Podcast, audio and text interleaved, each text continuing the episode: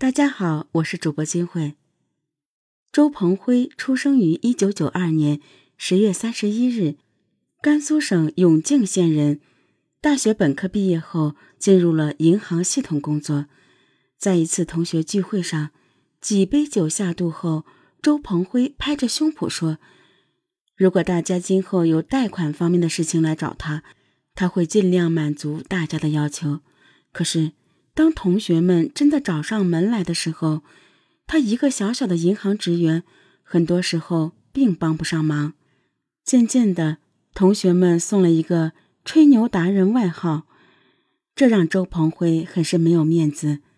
很多时候，他觉得自己很可笑，明明每天和数以万计的金钱打交道，可是日子过得却是捉襟见肘。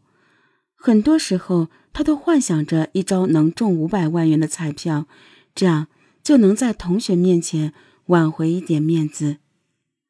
二零一六年六月份的一天，有同学找到周鹏辉，希望能借十万元。同学提出来，只要能贷款成功，他愿意出百分之十的利息。周鹏辉眼珠一转，这么高的利息，不就是高利贷吗？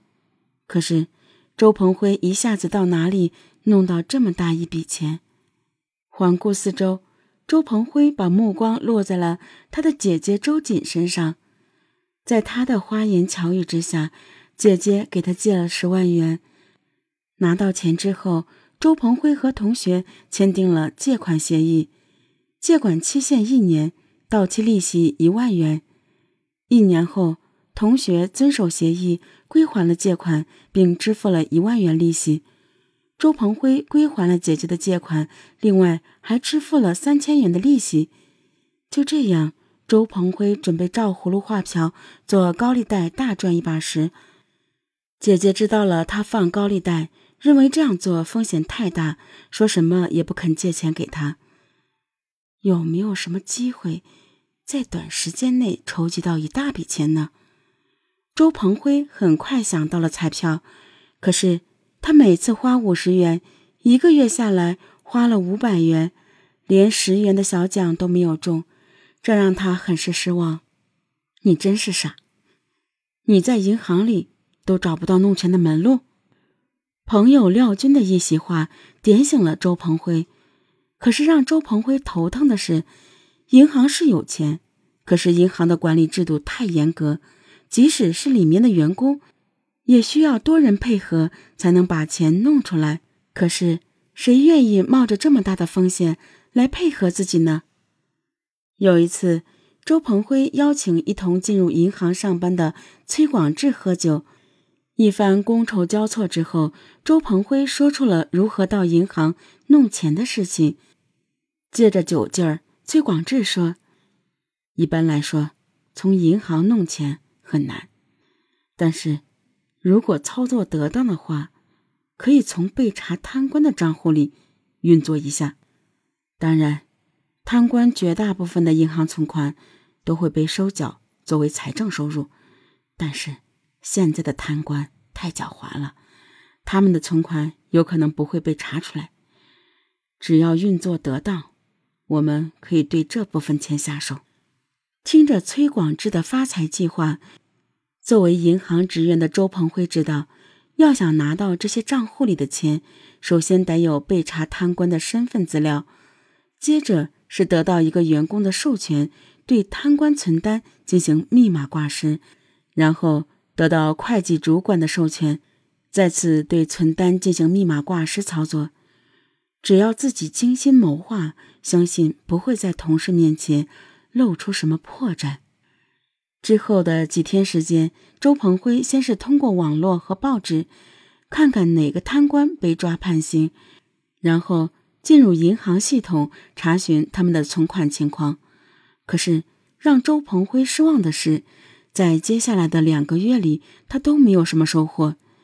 就在他几乎快要放弃时，他在报纸上得知。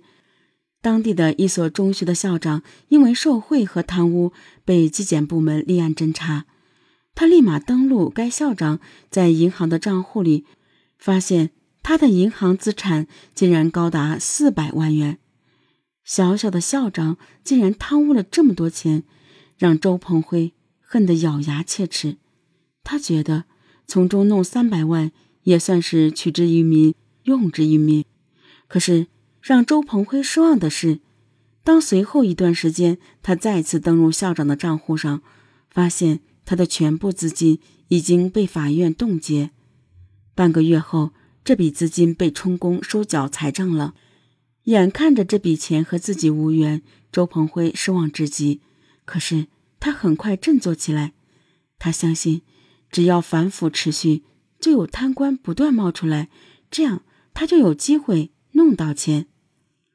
二零一七年年底，中共甘肃省委常委、甘肃省人民政府副省长、兰州市委书记于海燕的落网，引起了周鹏辉的注意。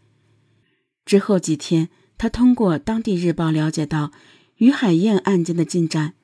于海燕利用职务上的便利，为有关单位和个人在产品销售、工程承揽、房地产开发及职务调整晋升等事项上谋取利益，直接或通过其妻李延华收受相关单位和个人给予的财物，共计折合人民币六千五百六十三万余元。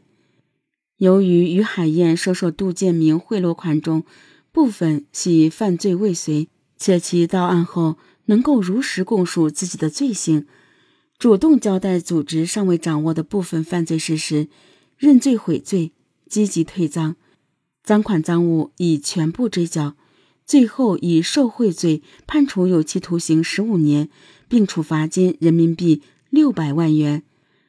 对于海燕受贿所的财物及其利息予以追缴，上缴国库。一个省委常委竟然贪污受贿六千多万元，周鹏辉既震惊又惊喜。